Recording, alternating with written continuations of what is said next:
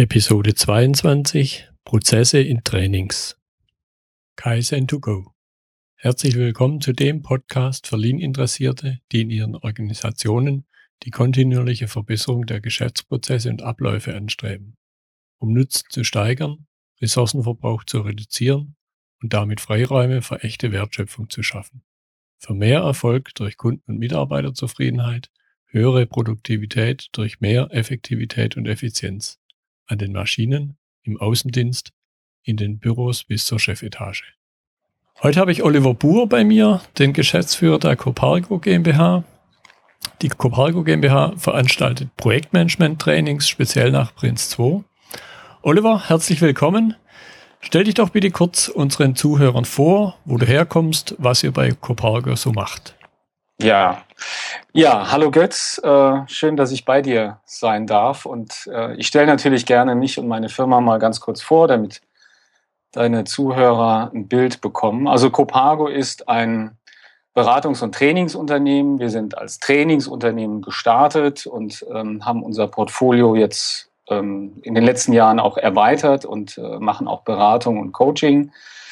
Ähm, vielleicht zu meiner Person zunächst einmal. Ich habe eine technische Ausbildung, ich bin Elektroingenieur ähm, und habe mein ganzes Berufsleben ähm, die meiste Zeit als angestellter Projektmanager gearbeitet. Ich kann also sagen, dass Projektmanagement ja mein Berufsleben ist. Und ich habe mich vor zehn Jahren selbstständig gemacht, relativ spät, und habe die Copago gegründet, begonnen mit Prinz 2. Das ist auch heute noch unser ähm, Hauptschwerpunkt, mit dem wir uns beschäftigen, haben aber gesehen, dass ähm, um unseren Kunden in Projekten zu helfen, es auch mehr braucht als nur eine Methode.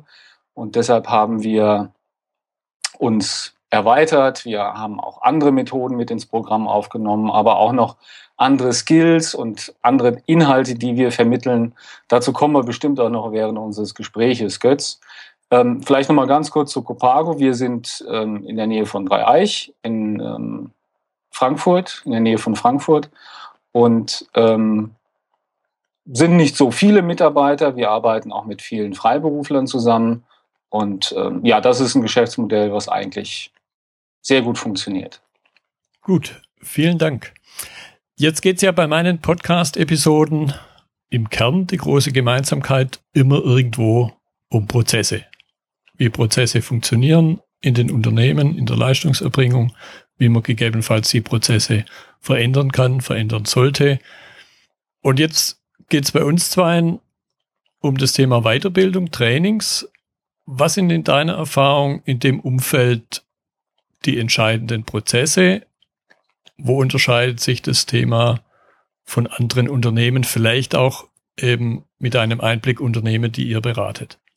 Ja, also was ähm, jetzt in, der, in dem Nachdenken über unseren Podcast mir in den Sinn gekommen ist, dass ich schon ganz früh, als ich Copage gegründet habe, da war ich wirklich ganz alleine, ähm, habe ich mir schon ein Prozessmodell gemalt. So ein typisches Prozessmodell von einem Unternehmen, das kennst du bestimmt auch. Links ist der Kunde mit seinen Erwartungen, rechts ist der Kunde mit seiner Zufriedenheit. In der Mitte gibt es dann Kernprozesse und dann gibt es Unterstützungsprozesse und Strategieprozess. Also ich habe relativ früh auch schon in Prozessen gedacht und es hat sich im Nachhinein auch herausgestellt ähm, im Laufe der Zeit, dass äh, das sehr, sehr hilfreich war, weil es mir bei der Professionalisierung und auch bei dem Wachsen des Unternehmens geholfen hat. Du fragtest jetzt nach ähm, den Besonderheiten ähm, in, in, im Trainingsgewerbe.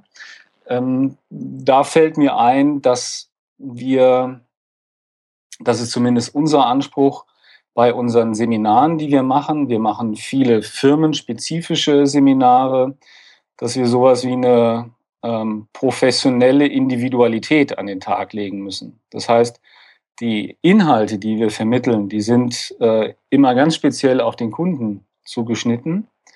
Und ähm, dennoch muss es ähm, wiederholbar sein, dass wir wirklich immer wieder die gleiche Qualität liefern können. Und aus dem Grund müssen wir schon ähm, nach Prozessen arbeiten, die dokumentiert sind, die ähm, alle ähm, auch dokumentiert wiederfinden und ähm, um wirklich sicherzustellen, dass unsere Kunden am Ende auch mit einer hohen Qualität am Ende ähm, aus dem Training ausgehen. Okay, da waren jetzt schon ein paar interessante Punkte dabei. Für mich kam da auch raus, es gibt einerseits die, einerseits die betrieblichen Gesichtspunkte, andererseits didaktische Gesichtspunkte. Betriebliche Gesichtspunkte würde ich mal vermuten, sind Unternehmen gar nicht so sehr unterschiedlich. Deshalb möchte ich mich hier an der Stelle noch ein bisschen auf das Thema didaktische Gesichtspunkte in der Weiterbildung, in Trainings konzentrieren. Mhm. Wo siehst du da die größten Unterschiede?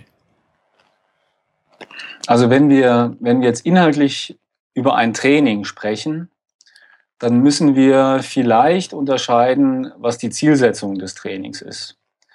Wenn es um eine reine Wissensvermittlung geht, was ähm, vordergründig auch bei Prinz 2 Trainings der Fall ist, weil die am Ende mit einem Zertifikat enden, ähm, ist es unsere Aufgabe, dass wir den Teilnehmern ähm, Wissen auf vielen unterschiedlichen Ebenen näher bringen müssen und ähm, dass wir auch sehr oft Medienwechsel machen. Und da ist es sehr wichtig, dass die Teilnehmer wirklich den roten Faden ähm, erkennen. Das heißt, wir arbeiten auch sehr visuell, dass wir den Trainingsablauf so über einen, einen Weg, ähm, so einen Wanderweg darstellen, wo man am Ende dann als Gipfel dann die erfolgreiche Prüfung hatte. Und die Teilnehmer müssen eigentlich immer wissen, wo sie stehen. Das heißt, wir machen ihnen die Agenda transparent, wir ähm, geben ihnen am Anfang einen Überblick, wir ähm, machen das Ganze auch erwartbar, dass wir am Ende von jeder Session dann auch eine Wiederholung machen und dann gibt es wieder so einen Punkt, wo wir ähm, Examensaufgaben ähm, ähm durchgehen. Das heißt, die Teilnehmer wissen, was sie erwartet und fühlen sich dann auch, ziemlich, auch sicher und andersrum gesagt auch nicht verloren. Es gibt aber noch andere Trainings, die nicht auf reine Wissensvermittlung aus sind, sondern ähm, vielmehr bei den Teilnehmern ja, Aha-Effekte auslösen sollen, dass sie zu neuen Erkenntnissen kommen, dass sie äh, andere Dinge verankern. Und da ähm, ist es oft auch kontraproduktiv, ähm, alles erwartbar zu machen. Also Verwirrung hilft da zum Beispiel sehr oft. Also dass wir ganz zu Beginn ganz bewusst ähm, die Teilnehmer mit vielen Dingen konfrontieren, wo sie erstmal verwirrt sind. Und diese Verwirrung macht sie offen für Neues. Am Anfang sind sie dann oft irritiert und ähm, sind uns gegenüber dann auch vielleicht ein bisschen, ein bisschen mürrisch und ein bisschen kritisch. Im Laufe des Trainings löst sich das dann aber auf. Also da ist es dann auch sehr hilfreich, wirklich Verwirrung zu machen oder man kann auch ein anderes Konzept anwenden, dass man zum Beispiel gar nicht erst sagt, wie es richtig geht, sondern man lässt die Teilnehmer erstmal eine Übung machen, ohne ihnen zu erzählen, wie es funktioniert. Sie machen Fehler, sie scheitern und erst in der Auflösung, nach der Gruppenübung, ähm, vermitteln wir ihnen, wie es richtig geht.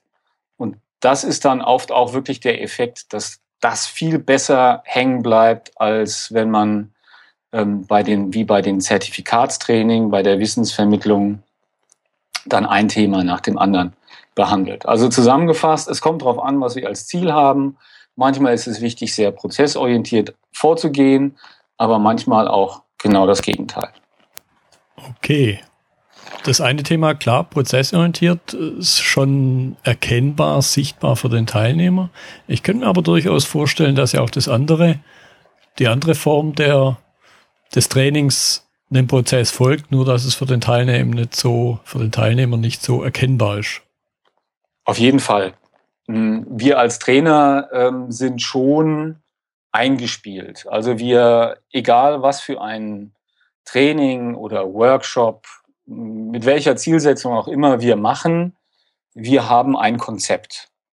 Ähm, wir haben einen Trainingsleitfaden. Wir sind gut vorbereitet. Wir haben verschiedene Checklisten im Vorfeld durchlaufen. Das sind teilweise solche banalen Dinge wie Check der Infrastruktur. Ähm, das sind teilweise auch Sachen, wo wir wirklich klar mit dem Auftraggeber ähm, identifizieren, was seine Zielsetzung ist. Ähm, aber dann auch im Training selber wissen wir genau, was für uns als nächstes kommt. Da gehen wir eben in ganz unterschiedliche Rollen. Mal sind wir nur in Anführungszeichen nur Trainer, wo wir Wissen vermitteln. Manchmal führen wir dann den Prozess, wo wir mit den Teilnehmern erstmal eine Problemanalyse machen und dann ähm, Lösungsideen analysieren, diese Lösungsideen dann konsolidieren und dann zu einer ausgewählten Lösung kommen. Dann haben wir schon im Kopf, welche Schritte dieses Prozesses zu durchlaufen sind, überlassen den Teilnehmern aber dann die Inhalte. Das nennt man typischerweise Moderation. Ähm, aber auch da, wie du eben schon angeschnitten hast, sind wir immer im Lead. Das heißt, wir haben immer den Prozess vor Augen. Ja, wenn wir uns jetzt konkret das Thema Inhalt eurer Trainings, nämlich Projektmanagement, anschauen, gibt es da irgendwelche Besonderheiten, wo sich eben Projektmanagement-Trainings bezüglich Prozessen unterscheiden von anderen Trainingsformen? Hm, also ich denke, wenn wir über die Vermittlung von Inhalten sprechen, dann ist Projektmanagement eine Managementdisziplin wie, wie viele andere auch. Also ich könnte dann auch in, glaube ich, in gleicher Art und Weise mir vorstellen, dass man ein Seminar macht für ähm, Finance oder für Logistikprozesse oder ähm, Lean Management. Ähm, ich glaube, da sind die, ähm, ist die Art und Weise, wie man ähm, so eine, eine Management-Disziplin vermittelt, ähm, kein großer Unterschied vorhanden. Hm, wenn wir dann in die, in die Projektmanagement-Methoden einsteigen, da finden wir dann schon Unterschiede, je nachdem, welche Methode man vermittelt, weil dort sind dann im, im Projektmanagement-Ansatz dann eben auch Prozesse enthalten, die man vermittelt. Genau. Das ist ja so ein spannender Gedanke. Da hatte ich selber mal wirklich so einen Aha-Effekt bei meinem ersten. Da hatte ich schon viele Jahre Projekte geleitet und dann das erste Mal ein richtiges Projektmanagement-Training gemacht, wo eine der Aussagen war, ja, es gibt sowas wie einen Projektmanagement-Prozess, was ja eigentlich ein gewisser Widerspruch ist.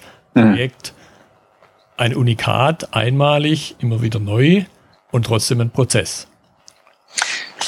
Ja, das ist äh, wirklich ein vermeintlicher Widerspruch. Also wir als Projektmanagement-Experten wissen natürlich um die Besonderheit von Projekten. Das vermitteln wir in den Seminaren den Teilnehmern auch ähm, ganz klar, dass es eben riesengroßen Unterschied gibt. Das ist diametral zwischen Betrieb und Projekt. Und ähm, wenn wir uns aber Projekte anschauen, dann ähm, gibt es auch in Projekten den Anspruch, ähm, effizient zu arbeiten. Also ähm, gerade wir fokussieren uns auf Unternehmen, die von Projekten leben, also Projektunternehmen die ihre Projekte immer wieder auf die gleiche Art und Weise machen wollen. Und da landen wir eben bei Prozessen. Also wir treffen oft auf Unternehmen, wo der Projektmanager so ein Einzelkämpfer ist, ein Einzelheld, der äh, individuell auf seine Art und Weise es schafft, Kundenprojekte zum Erfolg zu führen. Ähm, aber wenn die Notwendigkeit besteht, das auf andere zu übertragen, wenn er zum Beispiel krank geworden ist, ähm, dann scheitert man, weil man keine Wiederholbarkeit hat. Und das ist ein großer Vorteil von einem Prozessmodell für Projekte. Das ist quasi so etwas wie ein roter Faden, eine Handlungsanleitung, ähm, wie man Projekte vom Start bis zum Ende durchführt. Genau. Das möchte ich nochmal aufgreifen. Du hast vorhin angedeutet, es gibt ja unterschiedliche, nennen wir es mal Projektmanagement-Schulen. Da gibt es einerseits die deutsche europäische Variante GPM, IPMA, die amerikanische Variante PMI und dann noch die, ich glaube, die Herkunft kommt aus England, Prince 2. Siehst du da Unterschiede, was das Thema einerseits wie Trainings durchgeführt werden, andererseits wie Projektmanagement-Prozesse betrachtet werden? Ja, Also eins vorweggeschickt, ich möchte jetzt keine Methode ähm, als besser ähm, benennen als die andere. Das hat einen ganz einfachen Hintergrund, weil sie unterschiedliche Zielsetzungen verfolgen. Wenn wir mal mit ähm, ähm, IPMA oder der deutschen ähm, Variante oder der, dem, dem deutschen Träger GPM anfangen, hat man dort die Zielsetzung, ähm, Leuten, die sich professionell in Projekten bewegen, ähm, ein Kompetenzmodell an die Hand zu geben. In vier Stufen von einem Projektfachmann bis zum Ende ganz oben zu einem sogenannten Programmdirektor. Und dort möchte man alle Kompetenzen, die ein, ähm, die jemand haben, die jemandem nützen, wenn er in Projekten tätig ist, zu vermitteln. Und da gibt es dann ein, ein, äh, ein Kompetenzmodell mit ganz vielen unterschiedlichen Bereichen und ähm, auch ein Standardwerk, wo all das beschrieben ist. Das hat sage und schreibe 2700 Seiten und ist in drei Bänden zusammengefasst. Dort gibt es die klare Zielsetzung, wir möchten alles vermitteln, was in Projekten hilft. Und demgegenüber ist Prinz 2 mit einem ganz anderen Anspruch angetreten. Prinz 2 möchte ein wiederholbares Managementmodell für Unternehmen beschreiben. Und da geht es also vordergründig um eine voll, möglichst vollständig dokumentierte Umgebung, die so klar beschrieben ist, dass sie als Kochrezept für alle Projekte in einer Organisation genommen werden kann. Und wenn ich das jetzt so sage und diese und noch zur Ergänzung, vielleicht noch einen Satz zu PMI. PMI ist für mich so in der Mitte. PMI kommt ja aus den, aus den USA, ist quasi so das Pendant zu dem europäischen IPMA. Und auch dort möchte man Projektmanagern viele Kompetenzen, viel Wissen mit auf den Weg geben, das ihnen nützt. Das PMI ist ein bisschen schlanker und auch prozessorientierter als IPMA. Dort gibt es so etwas wie Prozessgruppen, wo man schon versucht, Projektstart, Projektplanung, Projektdurchführung äh, prozessartig zu beschreiben. Aber das Extrem, was Prozessorientierung betrifft, ist Prinz 2, weil es eben auf diese Wiederholbarkeit ausgerichtet ist, wo man wirklich ähm, benennt, ähm, sieben Prozesse mit 42 Aktivitäten, die so gestaltet sind, dass sie jeder Schritt für Schritt zunächst einmal, dann hat er sie vielleicht verinnerlicht, durchführen kann. Das mal ganz grob beschrieben, diese Unterschiede zwischen diesen drei Standards oder diesen drei Schulen zum Thema Projektmanagement. Mhm. Jetzt weiß ich, dass ihr relativ neu ein Training aufsetzt, bewerbt. Thema oder Stichwort Prinz 2 Agil. Agil, glaube ich, ist in allen Projektmanagement-Schulen so ein bisschen in aller Munde. Ich bin da in einem Buchprojekt beteiligt, wo ich ein bisschen mein Lean-Know-how mit einbringe. Da geht es auch um agiles Management. Das ist jetzt eher so der, der IPMA, GPM angelehnt. Zumindest sind auch viele, viele Teilnehmer, viele Mitwirkende aus der GPM dabei. Was macht dieses Prinz 2 Agil speziell aus? Ja, dieses Prinz 2 Agil kommt nach meiner persönlichen Einschätzung ähm, ein bisschen spät. Das hätte bestimmt auch schon vor drei oder vor fünf Jahren sogar schon kommen können. Aber ich glaube, es ist nicht zu spät, weil Prinz 2 ist weltweit verbreitet. Es gibt über eine Million Leute, die Prinz 2 Zertifikate in der Tasche haben. Und genau für diese Leute ist dieses Prince 2 Agile gemacht. Prince 2 Agile ist ein Add-on. Das heißt also, ähm, es funktioniert nicht alleine, sondern es funktioniert aufgesetzt auf dem Wissen und der Vorgehensweise innerhalb von Prince 2 Projekten. Das heißt also, Organisationen, die schon Prince 2 machen, die danach arbeiten und so ein bisschen rüberschielen, ähm, was Modernes und Innovatives da in der agilen Welt funktioniert, für die ist dieses Prince 2 Agile gestaltet. Und was ist in diesem Prince 2 Agile drin? es ist eigentlich eine, eine, eine Anleitung, ähm, wie man agile Ansätze, agile Instrumente, agile Techniken in einer Prince 2 Umgebung anwenden kann. Für meinen Geschmack ist das auch ähm, sehr gut gelungen, weil man dort auch wirklich einen sehr, sehr breiten, ganzheitlichen Ansatz hat. Man konzentriert sich also nicht auf einen agilen Ansatz, wie zum Beispiel Scrum, sondern man, ähm, man hat die Schatztruhe der agilen Welt ganz aufgemacht und wir finden dort ähm, Lean-Ansätze, wir finden dort äh, Lean Startup, wir finden dort Kanban und auch äh, Elemente aus Scrum.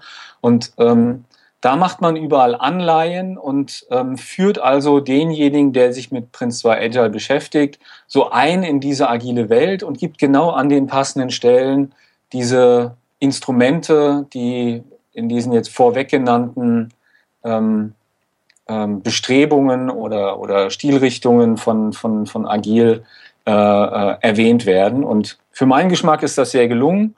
Ähm, es beginnt jetzt erst in Deutschland im September. Da werden die ersten Seminare dafür gegeben. Das werden wir jetzt auch machen. Und wir werden erstmal jetzt unsere Erfahrungen sammeln und auch schauen, wie der Markt ähm, dieses Prince 2 Agile überhaupt annimmt. Ich höre auch so ein bisschen raus, was mir an anderer Stelle auffällt, was mir hier ja nicht fehlt, sondern was ich hier glücklicherweise vermissen darf. An mancher Stelle gibt es ja so einen so ein Glaubenskrieg zwischen klassischem Projektmanagement auf der einen Seite mit vielen Regeln, mit vielen Inhalten, mit vielen Kompetenzen, die man alle wissen muss. Und auf der anderen Seite dann eben so die große Überschrift agil. Da habe ich jetzt das Gefühl, bei dem Prince 2 Agile findet eher eine Integration wie eine Abgrenzung statt. Ja. Ja, das sehe ich auch so. Also es ist wirklich, ähm, man könnte auch jetzt als Prince 2 Verfechter könnte man sagen, Prince 2 ist von Beginn an ohnehin auch schon agil. Das kann man so hineininterpretieren, weil es auch schon flexible Phasen hat, die man kürzer oder länger machen kann und wo das Projekt immer wieder auf den Prüfstand gestellt wird. Ich denke, dass ähm, Prince 2 jetzt ähm, gar nicht versucht, ähm, ähm, sich irgendwie äh, aufzuhübschen und als klassische Methode jetzt noch besser darzustellen, sondern es ist wirklich eine Integration, weil ähm, eigentlich braucht Projektmanagement beides. Und je nachdem, was für eine Aufgabenstellung ich in Projekten zu lösen habe, fokussiere ich mich mal mehr auf agile Ansätze und mal mehr auf traditionelle Ansätze. Und ich bin der festen Überzeugung, dass diese agilen Ansätze, also gerade was so Teamzusammenarbeit betrifft, was Visualisierung, Selbstorganisation, ähm, Pull-Prinzip, also alles, was, was man dort an Instrumenten hat, in jedem Projekt angewendet werden kann. Und insofern, ich habe es schon mal gesagt, ist es höchste Zeit, dass auch für Leute, die äh, mit Prince 2 äh, in ihrer Organisation leben, ähm, diese tollen Instrumente, die den Teams helfen, auch jetzt über Prince 2 Agile ähm, kennenlernen dürfen. Okay, ich möchte jetzt an der Stelle nochmal das Thema Weiterbildung, Training im Allgemeinen, Prozesse, Abläufe aufgreifen und so den Unterschied noch ein bisschen rausarbeiten. Wie wird Training heute veranstaltet? Wie ist Training vielleicht vor 10 Jahren, 15 Jahren oder noch länger her veranstaltet worden unter der großen Überschrift Prozesse? Mhm. Mhm. Copago gibt es jetzt zehn Jahre und wir haben auch eine Entwicklung durchlaufen. Und wenn wir manchmal nach hinten schauen, dann denken wir oft, boah, das hätten wir aber besser machen können. Aber ich glaube, ähm, man muss sich auch nicht schämen, dass man im Laufe der, der Jahre besser wird und lernt. Ähm, also wir hatten im Vorfeld ähm, wirklich klassische Seminare, klassische Trainings gemacht, sehr viele Folien, die waren schön, die waren bunt. Ähm, führte aber sehr oft dazu, dass die Teilnehmer passiv waren, dass sie Aufmerksamkeit verlieren, bis hin dazu, dass bei dem einen oder anderen auch mal die Augen zufallen. Ähm, die haben immer versucht, das toll zu machen und ähm, motivierend mit einer tollen Sprache das zu vermitteln und durften im Laufe der Zeit aber lernen, dass es viel andere ähm, Instrumente gibt, um Teilnehmer aktiv einzubinden. Also ja, also Interaktion ist etwas, viele Gruppenarbeiten zu machen, viele Diskussionen durchzuführen.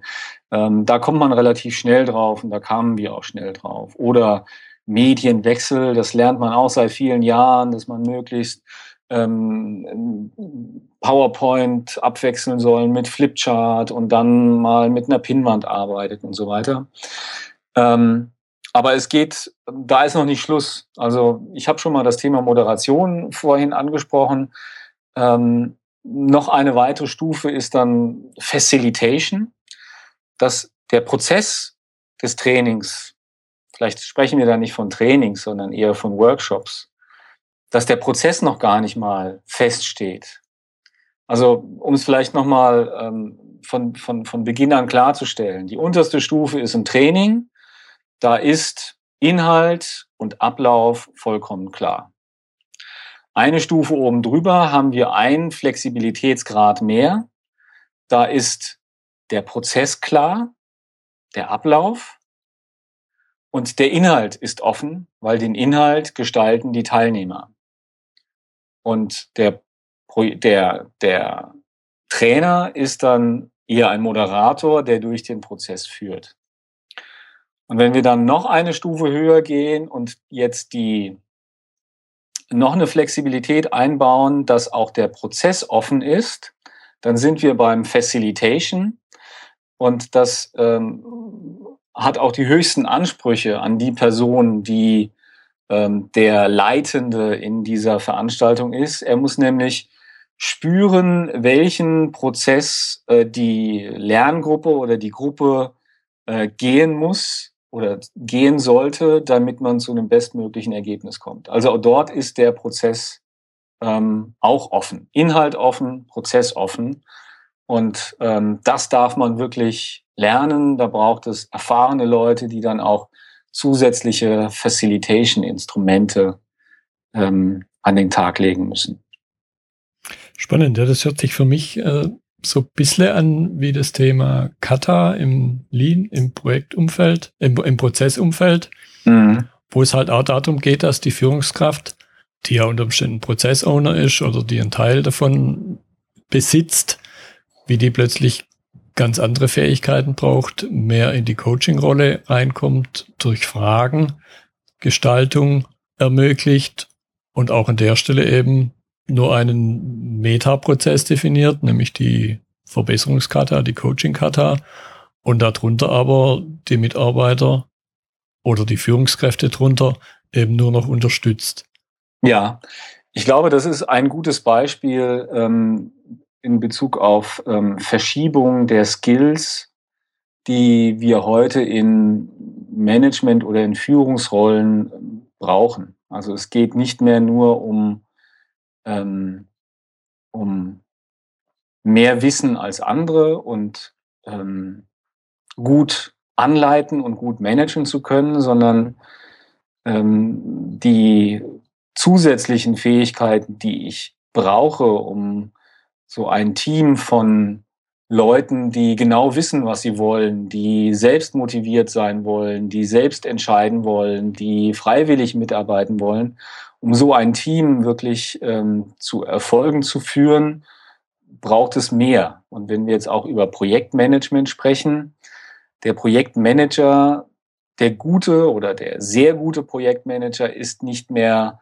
der, der nur eine Methode drauf hat, der nur planen und kontrollen kann, sondern das ist auch jemand, der ähm, Leadership-Qualitäten hat, der ein Team motivieren kann und am besten aus sich heraus motivieren kann und der dann auch solche Fähigkeiten hat, wie was ich eben ansprach, also der auch in der Lage ist, jedes Meeting und jeden Workshop, was in Projekten natürlich sehr, sehr oft ähm, ansteht, das ist an der Tagesordnung, eben auch moderieren kann, sein Team durch einen Prozess führen kann und dafür sorgt, dass das Team am Ende des Tages zu einem bestmöglichen Ergebnis kommt. Und da brauche ich kein Fachwissen als Projektmanager, da brauche ich auch kein Projektmanagement-Methodenwissen, sondern da brauche ich Moderationswissen. Und ähm, das ist zum Beispiel eine Fähigkeit, die ich als sehr, sehr bedeutsam für Projektmanager ansehe. Ja, jetzt kam mir gerade ein Gedanke. Jetzt gibt es ja zu den klassischen Projektmanagement-Schulen eben auch die Zertifikate, die am Schluss oder ergänzend zu den Trainings durchgeführt werden. Haben wir da nicht einen gewissen Widerspruch? In meinem Weltbild ist ein Zertifikat immer eine Dokumentation eines Zustands, während bei der obersten Ebene, schade, schade, dass es da kein deutsches Wort dafür gibt, für Facilitation, da ist es ja Prozess pur. Ja. Ähm, also wir leben mit diesem Widerspruch ähm, seit einigen Jahren und ähm, wir versuchen uns mit diesem Widerspruch zu arrangieren, weil wir schon ähm, glauben, dass Standards eine Berechtigung haben. Also ich persönlich finde Prinz 2 ähm, hochgradig nützlich für Organisationen, die wiederholbar gute Qualität liefern wollen. Und ähm, da ist es oftmals in unserer heutigen Welt immer noch gefragt, dieses Wissen nachzuweisen. Also Unternehmen, die ähm, im Wettbewerb stehen, die an Ausschreibungen teilnehmen, ähm, müssen als Eingangsvoraussetzung eine Zertifizierung ihrer Mitarbeiter nachweisen. Ein freiberuflicher Berater, der in ein Projekt eingesetzt werden möchte, ähm, wird vom potenziellen Auftraggeber ähm, nach einem Zertifikat gefragt. Also das ist schon immer noch ein valides Instrument, um wirklich eine gewisse, ja, hier geht es ja um, um Vertrauen oder um Sicherheit. Ein neuer, ähm, unbekannter Lieferant soll seinen Beitrag leisten in einer Umgebung und wir brauchen irgendwie Vertrauen. Und dieses Vertrauen schaffen dann eben diese Zertifikate. Wir glauben, dass die reine Wissensvermittlung, die zu solchen erfolgreichen Zertifizierungen führen, zu kurz gesprungen ist, dass man so etwas viel besser machen kann, dass man Prinz 2 besser vermitteln kann, ähm, eher auch wirklich mit sehr, sehr viel ähm, ähm, Interaktion, mit sehr viel Praxis, auch mit sehr viel, manchmal auch Verwirrung, ähm, dass es auch wirklich in den Köpfen der Teilnehmer sitzen, hängen bleibt. Wir versuchen diesen Widerspruch aufzulösen, indem wir sagen, wir machen Prinz 2 Trainings anders. Für die Leute, die es ernst meinen, wir nennen das Five Star, das ist so unser Qualitätssiegel und da ziehen wir die Leute an, die nicht nur auf ein Zertifikat schielen, sondern mit diesem Prinz 2 auch noch mehr machen wollen, als nur ein Papier vorzuweisen. Okay, was da dann irgendwo noch fehlt, das ist das Thema eben, wie kann ich diese, diese weichen Faktoren, den Umgang mit Menschen, wie kann ich die in einem Zertifikat abbilden? Das kannst du nicht. Ähm, das, ist, ähm, das ist eine ganz andere Ebene. Ähm, das Zertifikat weist nur Wissen nach und ja, also wir haben natürlich viele äh, tausend Leute trainiert und da waren auch äh, Leute dabei, zum Beispiel, ohne denen jetzt wirklich zu nahe zu treten, das waren Berufsanfänger, das waren 18-Jährige, die in der Ausbildung sind und äh, vom Projektleben noch nichts gelernt haben, geschweige denn, dass sie ein Team führen können oder ähm, andere Fähigkeiten, die eben auch eine gewisse Erfahrung brauchen können, die erwerben das Prinz 2 Zertifikat ausschließlich über äh, das Wissen, das sie sich einverleibt haben und in der Prüfung wiedergeben. Ähm, also da glaube ich wirklich, dass das nicht geht und da braucht es eben auch andere Formen und ich glaube, Organisationen lernen auch mehr und mehr, dass nur nach Zertifikaten zu fragen auch wirklich äh, zu kurz gesprungen ist. Dass man auch wirklich, es muss nicht unbedingt ein Assessment Center sein, aber dass man wirklich ähm, jemanden persönlich im Gespräch auch auf die von dir genannten Social Skills ähm, prüft und, und schaut, wie, wie er da ähm, agiert. Ja, an der Stelle kommt mir da wieder etwas meine eigene Projektmanagement-Ausbildung jetzt nach IPMA in den Sinn. Da hatte ja der Level C auf jeden Fall und im Level B weiß ich es von anderen noch stärker diesen Charakter eines ja schon fast Assessment Centers. Ja. Ja, also das ist sicherlich ähm, der Vorteil ähm, von äh, den äh, dem IPMA-Modell, dass dort auch ähm, es nicht nur um Zertifikate, nicht nur um ähm, Multiple-Choice-Tests geht, wie im Übrigen auch bei PMI, sondern dass dort auch wirklich ähm, andere Personen ähm, den Prüfling in Augenschein nehmen und ihn auch auf andere Eignungen prüfen als nur auf sein Wissen. Also das ist sicherlich ein Vorteil von IPMA. Was natürlich dann wieder Herausforderungen der, der gewissen Subjektivität mit sich bringt. Ja. Okay, ich habe mir hier noch in der Vorbereitung den Punkt, was gibt es denn noch außer Trainings, klassischen Trainings zur Wissen, zur Kompetenzvermittlung angesehen.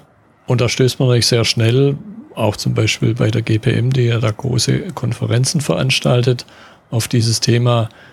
Ich lerne in Vorträgen, ich lerne über Praxisberichte, die in Vorträgen vermittelt werden, bis hin dann zu so Dingen, wo auch wieder, ähnlich wie bei der Facilitation, Inhalt und Prozess anfänglich völlig offen ist, nämlich das Stichwort Unkonferenz, das Stichwort Barcamp.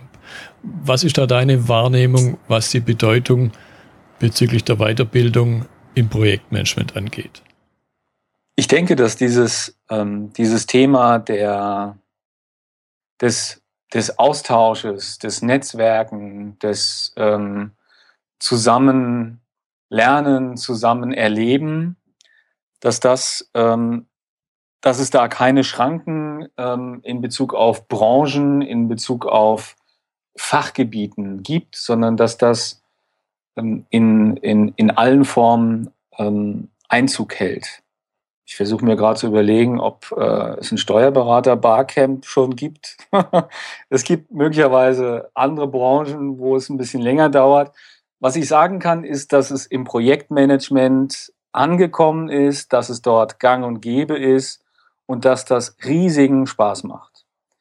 Ähm, ich habe früher auch viele dieser klassischen Konferenzen besucht, wo es einen Vortrag nach dem anderen gab oder mehrere Vortragsstreams, wo man dann äh, sich auswählen konnte, wo man hingeht und dann zwischendrin konnte man eine halbe Stunde lang bei Lachshäppchen äh, sich dann in der Pause mit anderen austauschen das ist sicherlich mit einem gewissen Mehrwert verbunden, aber es geht auch besser. Und ähm, ich selber habe vor zwei Jahren ähm, zum ersten Mal solche Barcamps im Projektmanagement-Kontext ähm, erlebt und das ist eine ganz andere Dimension. Also dort ist ähm, man viel schneller in der Kommunikation mit den anderen Teilnehmern. Man duzt sich, man ähm, ist viel offener, der Austausch ist viel intensiver, man nimmt viele neue Kontakte mit, Impulse mit, ähm, Lösungsvorschläge mit und das funktioniert eben über diese Barcamps.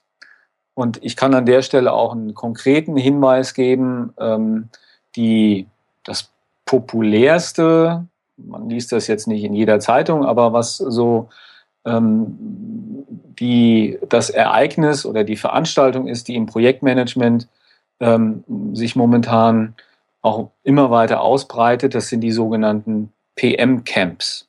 Das findet man auch im Internet, pmcamp.org.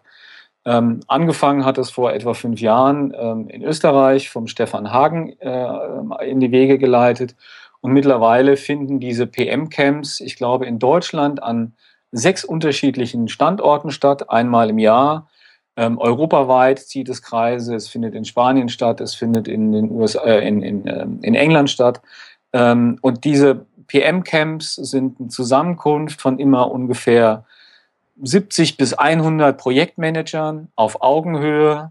Man weiß noch nicht, welche Themen da ähm, überhaupt vermittelt werden, weil das ist ja dieser Barcamp-Charakter.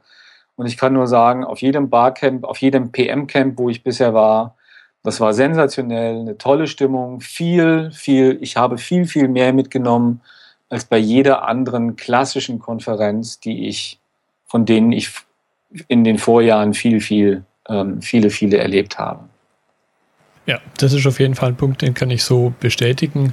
Von meinem ersten Barcamp, das auch ein PM-Camp war, auch 2013 in Stuttgart.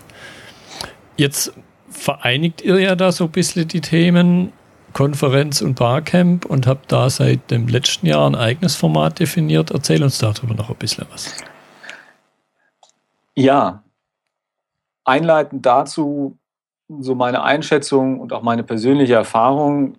Ich glaube, dass Projektmanager oftmals besondere Menschen sind, die, ähm, denen es so ein bisschen auch an an Heimat fehlt, weil es oft Einzelkämpfer sind. Projektmanagement, Projekte sind oftmals besondere Dinge innerhalb eines Unternehmens und da gibt es dann auch oft auch ähm, viele Firmen, wo die Projektmanager wirklich ähm, Unikate sind, die in irgendeiner Abteilung aufgehängt sind.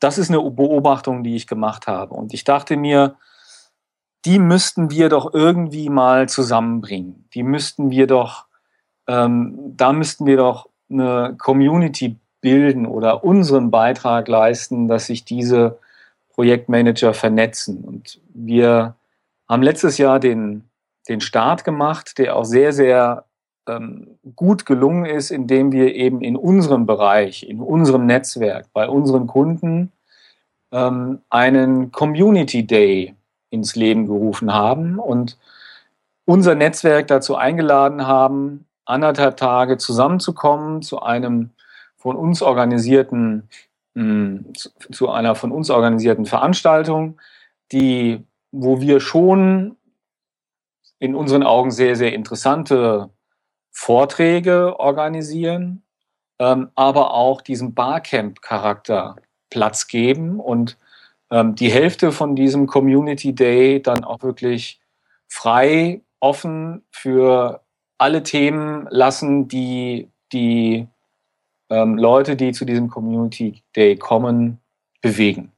Und zusätzlich als weitere Komponente ähm, versuchen wir dieses Netzwerken auch auf eine neue Ebene zu heben, indem wir nicht einfach nur Pausen machen und den Leuten Raum geben, sich ähm, beim Essen zu unterhalten, sondern wir haben viele Instrumente, viele Spiele, viele ähm, andere Elemente, wie zum Beispiel so eine Chill-Out-Lounge oder eine Pinnwand, wo man ähm, quasi so ein ähm, Suche, Biete, ähm, Post-its äh, platzieren kann. Also mit vielen unterschiedlichen Instrumenten haben wir es letztes Jahr geschafft, wirklich so eine Community ins Leben zu rufen. 40 Leute kamen als Einzelpersonen zu dem Community Day und sind mit mindestens zehn, einem Dutzend oder noch mehr Kontakten und persönlichen Beziehungen rausgegangen. Und weil das so toll war, machen wir das dieses Jahr wieder. Was gut ist, soll wiederholt werden.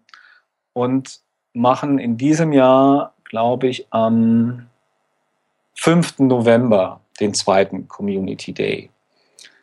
Und ähm, ja, das ist eine, eine, eine Empfehlung für alle, die sich mit Projektmanagement beschäftigen, die sich auch so ein bisschen alleine fühlen. Für die ist genau der Community Day der richtige Platz. Prima, da werde ich dann in die Notizen die entsprechenden Hinweise einbauen. Jetzt gibt es ja noch ein, ein weiteres Medium, Literatur, Selbststudium. Du hast vorhin von den 2000 Seiten, die vier Bände, die die GPM rausgegeben hat, gesprochen. Gibt es noch irgendwas anderes, irgendeinen Tipp, den du den Zuhörern geben würdest? Das müsst ihr auf jeden Fall gelesen haben als Projektmanagement-Einsteiger oder als Projektmanagement-Fachmann schon.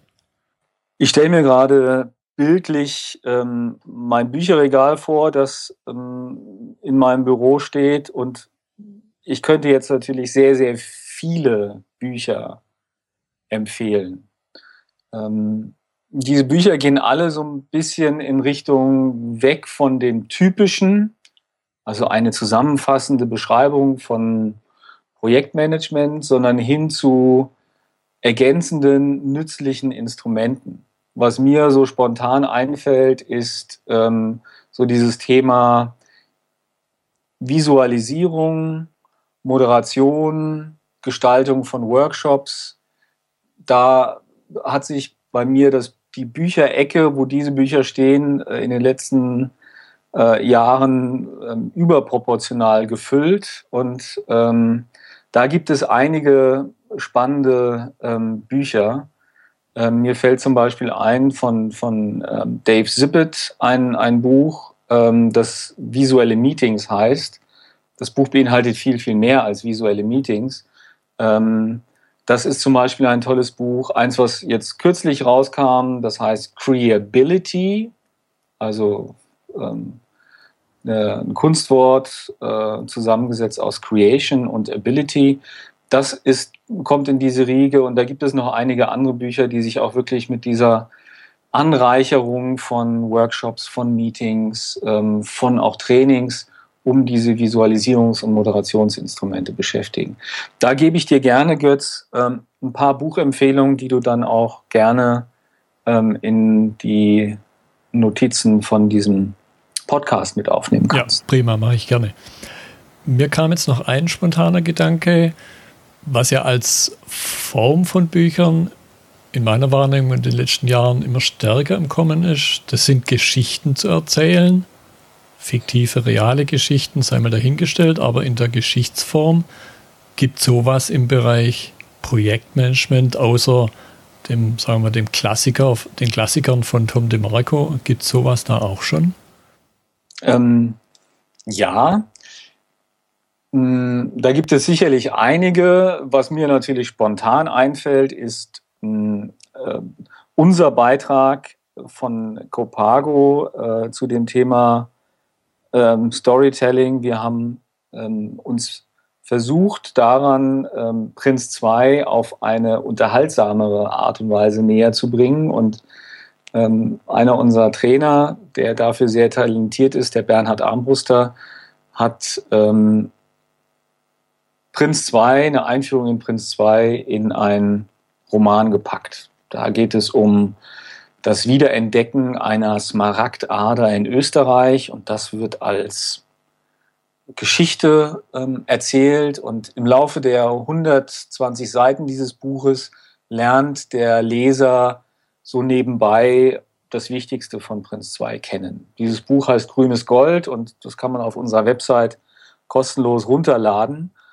Das ist ein schönes Beispiel von diesem Thema Storytelling, Geschichten erzählen, dass man Wissen viel wirksamer vermitteln kann, wenn man das hübsch verpackt. Als nur durch äh, eine PowerPoint-Präsentation. Genau.